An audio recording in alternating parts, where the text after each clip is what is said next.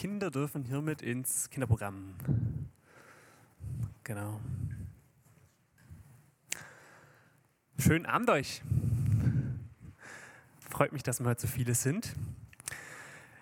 Genau, es wurde schon gesagt, das Thema von heute Abend ist zur Anbetung geschaffen. Das ist der zweite Teil von unserer Predigtreihe. Heute zum Thema Anbetung. Anbetung. Wenn ich ehrlich bin, äh, ich habe mich vor dieser Predigt noch nie wirklich mit diesem Thema auseinandergesetzt. Ich weiß nicht, wie es euch damit geht, Anbetung, was da bei euch so aufploppt, äh, was, welche Rolle das in eurem Leben spielt. Ähm, bei vielen stößt das Thema, glaube ich, erstmal auf Desinteresse, Anbetung. Was ist das genau? Ich, ist es nicht nur irgendwie so ein Thema, vielleicht, keine Ahnung, für super Fromme, die irgendwie oder die Musik machen, äh, ich habe es in einem Buch formuliert, also habe ich es gelesen, böse formuliert, hat jemand gesagt, äh, Anbetung, das ist doch eine Beschäftigungstherapie für gelangweilte Christen, hieß es da. Ähm, okay. ähm, also nach dem Motto, ja, kann man machen, aber muss man doch nicht. Ähm, aber die, das Thema, die Formulierung sagt schon, da muss noch mehr dahinter stecken. Zur Anbetung geschaffen. Heißt, du und ich, wir sind geschaffen, um anzubeten. Das heißt letztlich auch nichts anderes als, dass es ähm, unsere letzte Bestimmung, die letztgültige Bestimmung von uns Menschen ist, anzubeten. Das ist eine enorme Behauptung oder ein enormer Anspruch. Ich, keine Ahnung, das muss einem vielleicht auch gar nicht gefallen. Also vielleicht denkt der ein oder andere auch, ja, warum soll ich überhaupt irgendjemanden oder Gott anbeten? Und damit steigen wir mal ins Thema ein und ich möchte drei Punkte eben weitergeben zum Thema. Und die erste Frage, die ich stellen will, ist ja, warum eigentlich Anbetung? Anbetung als das Staunen über Gott. Staunen. Wir leben heute in einer Zeit, Zeit von Internet und aber auch von, ja, äh, also wir leben heute in einer Zeit, in der man so viel weiß wie noch nie zuvor. Man hat alle Möglichkeiten, sich sofort zu informieren. Man hat ja 100 Jahre hinter sich, wo man extrem viel geforscht hat. Und es gibt nur noch wenig auf dieser Welt, wo es wirklich Neues zu entdecken gibt. Also ich als Kind, ich war so ein Fan von diesen, als die Zeiten, als es noch diese weißen Flecken auf der Landkarte gab und man noch forschen konnte und ich war immer enttäuscht, dass es heute nicht mehr so ist. Ähm, ja, heute, es gibt nicht mehr so viel, was uns wirklich noch überrascht ähm, was uns wirklich noch ins Staunen versetzt. Und ich habe mal zwei Bilder mitgebracht, als ich überlegt habe, was war denn so der beeindruckendste Ort, an dem ich je war. Ähm, genau, und da kam mir hier das. Ähm, das sind so die Niagara-Fälle in Kanada. Und da würde mich jetzt mal interessieren, wer von euch das schon mal gesehen hat. Sei es live oder, oder äh, manchmal wusste ich, dass ihr schon da wart, oder, oder nur auf einem Bild. Also wer hat es schon mal irgendwo gesehen? So Okay, ja, tatsächlich die meisten. Das habe ich vermutet. Äh, und für die, die es noch nicht gesehen haben, ich habe äh, ganze 30 Sekunden gebraucht, um im Internet einen Livestream zu finden zu diesen Niagara-Fällen. Also du kannst ohne Probleme dich mal kurz 24-7 zuschauen. Und übrigens gilt es für alle großen Naturschauspiele auf der Welt, dass es online einen Livestream gibt. Ähm, so ein Bild zu sehen, ist heute eigentlich nichts Besonderes mehr. Ähm, wir haben heute so viele Möglichkeiten, kennen bereits so viel. Gibt es noch was, was uns wirklich ins Staunen versetzen kann? Ja, wir wissen, wie es aussieht, wenn eine Rakete ins Weltall fliegt ähm, oder selbst ein gigantischer Vulkanausbruch ist für uns nichts Unbekanntes mehr. Und die Frage ist, gilt es auch für Gott? Wir wissen doch bereits alles über ihn. Ja, endlos viele Bücher wurden über ihn geschrieben und einige von uns, die sind von klein auf mit dem Glauben aufgewachsen äh, und haben doch schon alles Wissenswerte über ihn gehört. Ähm, und da liegt die Vermutung nahe zu meinen, ja, je mehr wir wissen, desto weniger bleibt am Ende noch übrig zum Staunen. Aber wenn man nochmal genauer drüber nachdenkt, fällt einem auf, was ich gerade gesagt habe, eigentlich ist es Blödsinn. Immer wieder aufs Neue stellt man heute fest, es ist eigentlich genau das Gegenteil der Fall. je genauer wir hinschauen, zum Beispiel eine Pflanze oder ein Lebewesen, die Natur, desto größer wird unser Staunen, was eigentlich noch dahinter steckt, was wir zuerst gar nicht geahnt haben. Je genauer wir hinschauen, desto größer wird unser Staunen. Und dasselbe Prinzip gilt auch für unseren Glauben. Ich hab's bei mir, muss ich, bei mir ist es der Fall. Ich stehe oft in der Gefahr, dass ich meine, ja, ich weiß doch schon alles Wichtige über Gott. Ich habe jetzt also so viele Jahre auch schon damit verbracht. Ähm, und die Gefahr ist, dass ich nicht mehr erwarte, von ihm überrascht werden zu können. Ich erwarte nicht mehr etwas Neues über ihn zu lernen, was mich wirklich ins Staunen versetzt. Dabei haben wir alle eigentlich noch nicht mal angefangen, wirklich zu begreifen, wer Gott ist. Die Natur ist, da sind wir uns alle einig, wenn man genau hinschaut, unbegreiflich schön. Aber in Gott begegnet uns der Schöpfer. In Gott begegnet uns Schönheit und Perfektion in ihrer höchsten Vollendung. Eine Schönheit, die, die nicht vergeht, sondern die ewig ist. Je mehr wir ihn kennenlernen, sei es, dass wir mit ihm zusammen unterwegs sind, sei es vor allem, dass wir die Bibel lesen, desto mehr erahnen wir was von seiner unendlichen Größe, seiner Weite und Tiefe. Je mehr wir ihn kennenlernen, desto mehr kommen wir unweigerlich ins Staunen, ob wir wollen oder nicht. Und letztlich ins Anbeten. Paulus, der schreibt es mal in Römer, ah, ich habe es sogar aufgeschrieben. Paulus, der schreibt in Römer 11, Vers 33, wie groß ist doch unser Gott, wie unendlich sein Reichtum, seine Weisheit, wie tief seine Gedanken, wie unbegreiflich für uns sind seine Gerichte und wie unausforschlich seine Wege. Und diese Formulierung, die er hier verwendet, dieses wie unendlich, wie unbegreiflich, wie unausforschlich, macht deutlich, selbst Paulus, der, der kratzt noch an der Oberfläche. Selbst Paulus hat gerade erst mal, also noch nicht mal angefangen zu begreifen, wer dieser Gott eigentlich ist. Es ist für ihn unausforschlich. Paulus staunt über seinen Gott. Und dieses Staunen führt ihn in die Anbetung. Aber noch immer ist die Frage eigentlich nicht ganz geklärt. Warum sollen wir ihn anbeten? Okay, er ist anbetungswürdig, okay, meinetwegen so. Aber hat er irgendwie Anbetung nötig? Warum, warum sollen wir ihn anbeten? Also, es gibt, also jemand hat mich das auch mal gefragt. Ähm, ja, ist es irgendwie ein selbstzentrierter Gott, der es irgendwie nötig hat, dass man ihn jetzt anbetet? Und ich glaube, eine Sache ist wichtig zu verstehen. Ich glaube, es geht in erster Linie gar nicht darum, dass Gott angebetet werden will, sondern dass seine schier unvorstellbare Größe alle Ehre bedingt. Es geht gar nicht anders. Dass Gottes Größe bedingt alle Ehrenanbetung. Komplizierter Satz. Gehe nachher noch mal ein bisschen näher drauf ein. Dieses Bild bezeichnet uns die Bibel an mehreren Stellen und ich will da einfach nur kurz zwei Beispiele nennen. Äh, das eine ist Lukas 19. Das ist äh, eine Situation, da sagt Jesus über seine Jünger, ähm, wenn sie Gott nicht die Ehre geben würden, müssten die Steine schreien, sagt er da. Wenn sie Gott nicht die Ehre geben würden, müssten die Steine schreien. Das soll heißen, es wäre ein Unrecht, wenn Gott nicht geehrt werden würde. Ihn anzubeten ist nichts Variables, was man halt machen kann oder halt nicht, sondern seine Größe bedingt alle Ehre und Anbetung. Alles andere ist ein Unrecht. Und es ist halt für uns irgendwie schwer vorstellbar, weil wir halt nichts Vergleichbares kennen. Ähm, aber das ist das Bild, was die Bibel zeichnet. Jemand, der so groß ist, dass er nicht nur alle Ehre verdient, sondern alle Ehre bedingt. Eine andere Stelle, Offenbarung 4, da wird beschrieben, da wird so ein Bild gezeichnet, wie es im Himmel um Gottes Thron herum aussieht. Und da ist die Rede von vier Ältesten und 24, äh, nee, vier Wesen und 24 Ältesten, die, die Gott bis in alle Ewigkeit anbeten.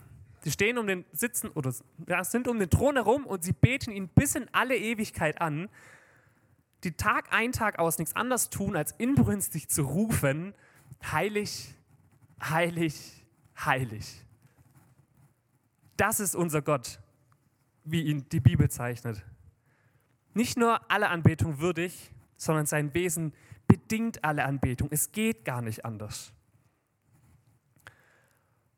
Und um diesen ersten Punkt abzuschließen, eine Frage an dich. Bringt dich Gott ins Staunen? Bringt dich Gott ins Staunen?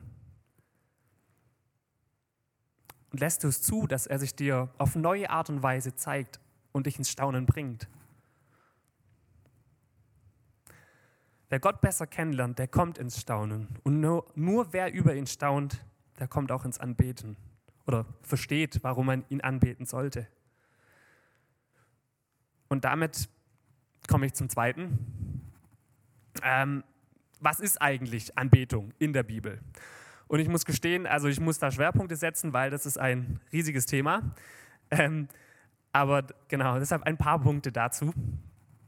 Ähm, das eine ähm, im hebräischen Urtext für das Wort Anbetung, immer wenn im Alten Testament Anbetung steht, dann bedeutet das wörtlich übersetzt so viel wie sich niederbeugen. Ähm, also da schwingt immer dieses Bild im Hinterkopf, wenn es heißt anbeten, dann meint es jemand, der sich niederbeugt, so in, in Respekt und Ehrfurcht. Und ich habe es mal versucht so zu formulieren, anbeten, das heißt so viel wie ihn zu ehren. Wie auch immer, aber ihn zu ehren in Wort und Tat. Dann die Frage, ja, wie sollen wir ihn denn anbeten? Also es gibt ja die unterschiedlichsten Formen. Wir hatten es hier mit Musik, das ist so das Klassische, woran man als erstes immer denkt. Gebet oder Gottesdienst.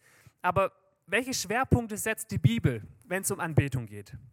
Und dazu die wahrscheinlich wichtigste Bibelstelle steht in Johannes 4. Wer seine Bibel dabei hat, darf die gerne auch selber aufschlagen. Eine Bibelstelle, die hatten wir im letzten Jahr schon häufig hier in der Predigt. Äh, ich habe nämlich auch schon mal drüber gepredigt. Ähm, auf jeden Fall, da spricht Jesus mit einer samaritischen Frau am Jakobsbrunnen. Diese Frau fragt Jesus folgendes. Ich lese vor ab Vers 20. Kannst du mir denn eine Frage beantworten, Jesus? Unsere Vorfahren haben Gott auf diesem Berg dort angebetet. Warum also behauptet der Juden, man könne Gott nur in Jerusalem anbeten? Jesus antwortete, Glaub mir, die Zeit kommt, in der ihr Gott, den Vater, weder auf diesem Berg noch in Jerusalem anbeten werdet. Ihr wisst ja nicht einmal, wer der ist, den ihr anbetet. Wir aber wissen, zu wem wir beten, denn das Heil der Welt kommt von den Juden. Okay, um das zu verstehen, ähm, kurz zum Hintergrund. Genau, die Samariter, das waren so, die waren so ein Überbleibsel vom Nordreich, die waren im Norden, die Juden waren im Süden. Und die Samariter, die hatten eigentlich einen ganz ähnlichen Glauben wie die Juden. Ähm, aber sie hatten nicht das ganze Alte Testament, sondern eben nur die fünf Bücher Mose. Und deshalb sagt Jesus hier, ihr wisst ja nicht einmal, wer der ist, den ihr anbetet. Also eure heilige Schrift, die ihr habt, die ist unvollständig. Ähm, und das Zweite, was man wissen muss, die Juden damals, die haben Gott in, im Tempel in Jerusalem angebetet. Also es war damals klar, wenn es um Anbetung geht, dann geschieht es immer nur im Tempel in Jerusalem. Ähm, aber die Samariter, die mochte keiner, die durften da nicht hin. Ähm, und die haben dann eben ihre eigene Anbetungsstätte äh, aufgebaut und es war auf dem Berg Gerizim. Und irgendwann mit der Zeit entstand halt eine Streitfrage zwischen den Juden und Samaritern. Ja, wo soll man denn jetzt anbeten? Was ist denn jetzt wirklich das Richtige? Und ähm, deshalb fragt es die Frau Jesus. Und Jesus antwortet, glaubt mir, die Zeit kommt, in der ihr ihn weder auf diesem Berg noch dort anbeten werdet. So viel zum, zum Hintergrund damals. Ähm, aber der Punkt für uns ist im Grunde, was Jesus sagt, diese äußere Form, ob hier anbeten, ob dort anbeten, diese Fragen, das ist gar nicht das Entscheidende, das ist überhaupt nicht wichtig. Darum geht es gar nicht. Entscheidend ist was, was ganz anderes. Und damit die nächsten zwei Verse. Aber die Stunde kommt und ist schon da, wo die wahren Anbeter den Vater im Geist und in der Wahrheit anbeten werden. Denn der Vater sucht solche Anbeter. Gottes Geist und die ihn anbeten, müssen ihn im Geist und in der Wahrheit anbeten. Also entscheidend ist, dass ihr den Vater im Geist und in der Wahrheit anbetet. Und die ihn anbeten, müssen ihn im Geist und in der Wahrheit anbeten. Jesus sagt nicht, sie dürfen, sie können, sondern sie müssen. Also es geht um was zwingend Notwendiges. Wer ihn nicht im Geist und nicht in der Wahrheit anbetet, betet ihn gar nicht erst an. Was heißt es aber genau? Die wahren Bet Anbeter beten ihn in der Wahrheit an. Das würde ich sagen, ist noch eher das Verständlichere. Okay, damit können wir was anfangen. Also, ja, wir sollen Gott so anbeten, wie, wie er wirklich ist. Ähm, nicht so, wie er uns vielleicht am besten gefällt, sondern in der Art und Weise, wie er uns in der Bibel begegnet. Ähm, und auch dazu zum Kontext damals. Jesus hat damals den Pharisäern immer wieder vorgeworfen, dass sie Gott angebetet haben auf der Grundlage von irgendwelchen Gesetzen und Geboten, die sie sich selber ausgedacht haben. Ähm, also zum Beispiel die Pharisäer, die wollten Gott die Ehre geben, indem sie von allen Menschen verlangt haben, am Sabbat, also den Sabbat ganz penibel zu halten. Also die hatten dann zum Beispiel ähm, so Regelungen, wie viele Schritte am, man am Sabbat gehen durfte und so weiter. Und, und Jesus sagt, hey, das, was ihr da tut, das ehrt Gott nicht, weil er das gar nicht will. Das ehrt Gott nicht, weil das nicht auf seinem Wort beruht, ähm, wie ihr ihn anbetet. Genau. Also der Punkt, die Bibel ist das Fundament dessen, wie Gott angebetet werden will. Das zweite, im Geist. Und ich habe da ein bisschen geforscht, das ist tatsächlich äh, umstritten, was meint Jesus, also was, welcher Geist ist da jetzt gemeint, worum geht es da genau. Ähm, aber es gibt in Vers 24 diesen Beisatz, Jesus sagt da, Gott ist Geist. Und man vermutet, mir hat das auch eingeleuchtet, dass Jesus deutlich machen wollte, im Kontext geht es um den Heiligen Geist. Gott ist Geist, also wahrscheinlich geht es hier um den Heiligen Geist. Ähm, bedeutet, die wahren Anbeter sind die, die sich vom Heiligen Geist leiten lassen. Oder umgekehrt formuliert, die falschen Anbeter, das sind die, die sich nicht vom Heiligen Geist leiten lassen, die, die Gott zwar nach außen hin anbeten, vielleicht hier im Gottesdienst, aber die innerlich eigentlich völlig auf Abwägen sind, die, die unehrlich sind, die mit ihrem Herzen ganz woanders sind als bei Gott.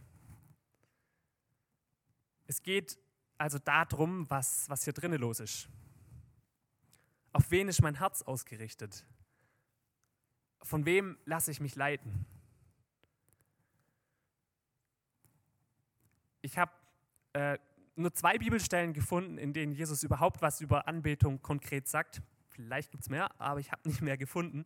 Äh, und die zweite Bibelstelle, ich fand es spannend, weil die Jesus inhaltlich eigentlich was ganz Ähnliches sagt. Er sagt hier Matthäus 15, dieses Volk ehrt mich mit den Lippen, aber mit dem Herzen sind sie nicht dabei. Jesus hätte alles Mögliche noch über Anbetung sagen sollen können, aber er sagt genau das, mit dem, mit dem Herzen sind sie nicht dabei. Und wieder war das für mich so ein, Erkenntnis, ähm, offensichtlich dieses Äußerliche, die äußerlichen Formen, das ist nicht das Entscheidende. Ob wir anbeten, singend, tanzend, ob wir schweigend anbeten, moderne Musik oder alte Musik, entscheidend ist was ganz anderes. Und zwar, wie so oft in der Bibel, entscheidend ist unser Herz, auch in der Anbetung. Sind wir mit dem Herzen dabei oder nicht? Bei der Frage, was ist biblische Anbetung, das war ja mein, mein zweiter Punkt, ähm, da lässt sich vieles feststellen. Ähm, eben in der Wahrheit anzubeten, vom Heiligen Geist geleitet zu sein. Aber der ganz zentrale Punkt ist meiner Meinung nach der hier. Biblische Anbetung bedeutet immer, dass unser Herz, unser Herz, das heißt wir mit, mit unserem ganzen Wesen, auf ihn ausgerichtet sind. Biblische Anbetung bedeutet, dass wir mit unserem ganzen Wesen auf ihn ausgerichtet sind. Ein amerikanischer Pastor, der hat es mal so formuliert, Gottes Herz wird nicht durch Tradition, durch Rituale berührt, sondern durch Leidenschaft und Hingabe.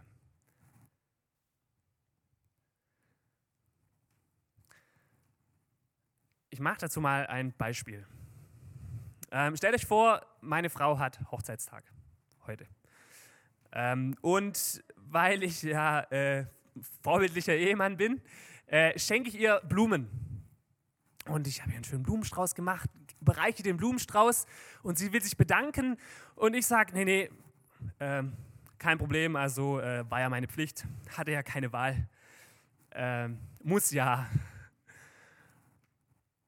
Oder selbe Situation und ähm, sie will sich bedanken und ich sage ihr, Hannah, von Herzen gerne, weil ich dich liebe. So, zwei Situationen. Man könnte ja meinen, in beiden Fällen kriegt sie die Blumen. Wo ist das Problem? Aber es gibt einen Unterschied. Ähm, ist klar, wenn, wenn ich es tue, weil ich es halt muss, dann wird sie sich nicht drüber freuen. Nun, bei Gott ist es ganz ähnlich. Ich habe jetzt aber vorhin gesagt, dass wir Gott Unrecht tun, wenn wir ihn nicht anbeten. Im Grunde, eigentlich sind wir verpflichtet, Gott anzubeten, weil er es so sehr verdient. Aber trotzdem, weder Gott noch meine Frau wird geehrt, wenn wir die Dinge nur aus Pflichtgefühl heraus tun, weil wir es halt müssen. Anbetung erhält ihren Wert gerade dadurch, dass wir es von Herzen gerne tun. Genauso wie bei einer Beziehung auch. Was könnten das zum Beispiel für Gründe sein, die uns in die Anbetung führen?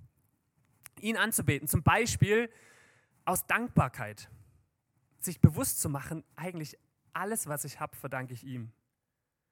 Ich bete ihn an für seine Gnade, seine Liebe, für Jesus am Kreuz. Ihn anzubeten, vielleicht auch schlicht auch aus Freude an Gott. Ihn anzubeten, vielleicht weil du Verlangen hast nach ihm, weil du mehr von ihm möchtest. Oder ihn anzubeten aus heiliger Furcht, vor seiner Macht, vor seiner Gerechtigkeit. Vielleicht auch aus Reue und Zerbrochenheit. Aber biblische Anbetung bedeutet immer, wir mit unserem ganzen Herzen, mit unserem Wesen auf ihn ausgerichtet zu sein. Und da noch eine Anmerkung dazu. Mir war das wichtig, dieses auf ihn ausgerichtet zu sein. Es geht um ihn in der Anbetung, nicht um uns. Das klingt, also scheint erstmal eigentlich sehr selbstverständlich, aber ist es nicht. Mir geht es häufig, wir haben zum Beispiel, wenn wir eine Lobpreiszeit haben, dass ich erwarte, emotional berührt zu werden. Ja, also ich, ich will was spüren in der Lobpreiszeit. So, das geht mir häufig so. Ähm, und umgekehrt, wenn ich einen Lobpreisabend war und es hat mich nicht emotional ergriffen, dann gehe ich hinterher enttäuscht nach Hause. Und damit habe ich aber eigentlich den Punkt verpasst, um den es in der Anbetung geht. Im Lobpreis geht es um ihn. Es geht nicht um uns und ob uns die Musik berührt. Natürlich ist es schön, ist ja auch nichts Schlechtes, aber es ist nicht der Grund, weshalb wir anbeten. Es geht um ihn. Ihn beten wir an. Und damit komme ich aber schon zum letzten Punkt. Ich habe gerade wie selbstverständlich von Lobpreismusik gesprochen, aber eigentlich Anbetung ist so viel mehr als nur Musik. Anbetung ist letztlich nichts anderes als ein Lebensstil. Anbetung ist nicht ein Teil meines Lebens, vielleicht vom, am Sonntag im Gottesdienst und dann noch ein Teil vom Gottesdienst, so, sondern nee, Anbetung ist mein Leben. Mein Leben ist Anbetung. Ähm, ja, hier geht es um meinen Alltag. Es geht um den Streit mit ähm, auf der Arbeit. Es geht um die Gespräche, die ich habe mit meinen Freunden nach dem Feierabend. Es geht um meine Sorgen, um meine Ängste. Meinen ganzen Alltag. Alles, was wir tun, worüber Gott sich freut, ist eine Form der Anbetung. Alles, was ich tue, meinem Alltag kann eine Anbetung sein, wenn ich es für Gott tue, wenn ich es tue, um ihn zu ehren.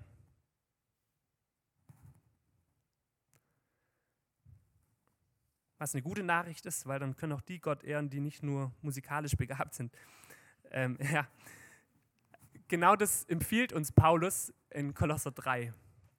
Er sagt, alles, was ihr tut, tut von Herzen als etwas, das ihr für den Herrn tut und nicht für die Menschen in allem, was wir tun, tut es für den Herrn. Das heißt, sich ganz bewusst zu sagen, mein Leben ist ein Dienst für Gott und für seine Gemeinde. Mein Leben ihm hinzulegen und zu sagen, Gott, gebrauche du es, mach du was draus.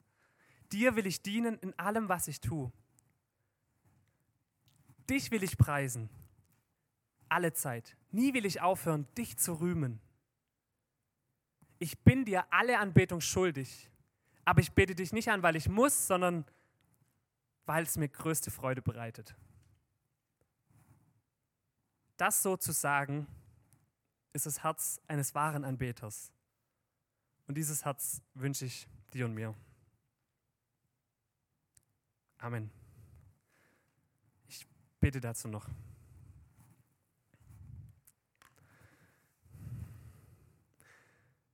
Jesus, du bist ein unglaublich großer Gott. Wir können es gar nicht fassen, begreifen, was für ein großer Gott du bist. Ich danke dir, dass du uns liebst, dass du dich uns angenommen hast, dass du uns begegnest. Und ich bitte dich, Herr, dass, ja, dass du dich jedem Einzelnen von uns zeigst, dass du dich uns offenbarst. Hilf du uns auch neu über dich ins Staunen zu kommen, mehr über dich zu lernen, mehr zu erfahren, was du Gutes mit uns im Sinn hast, dass du alle Anbetung verdient hast. Danke, Herr. Und ich bitte dich, dass du auch jetzt mit uns in den Abend gehst, auch jetzt gleich ins Abendmahl. Auch darin, Herr Jesus, wollen wir dich gleich anbeten. Amen.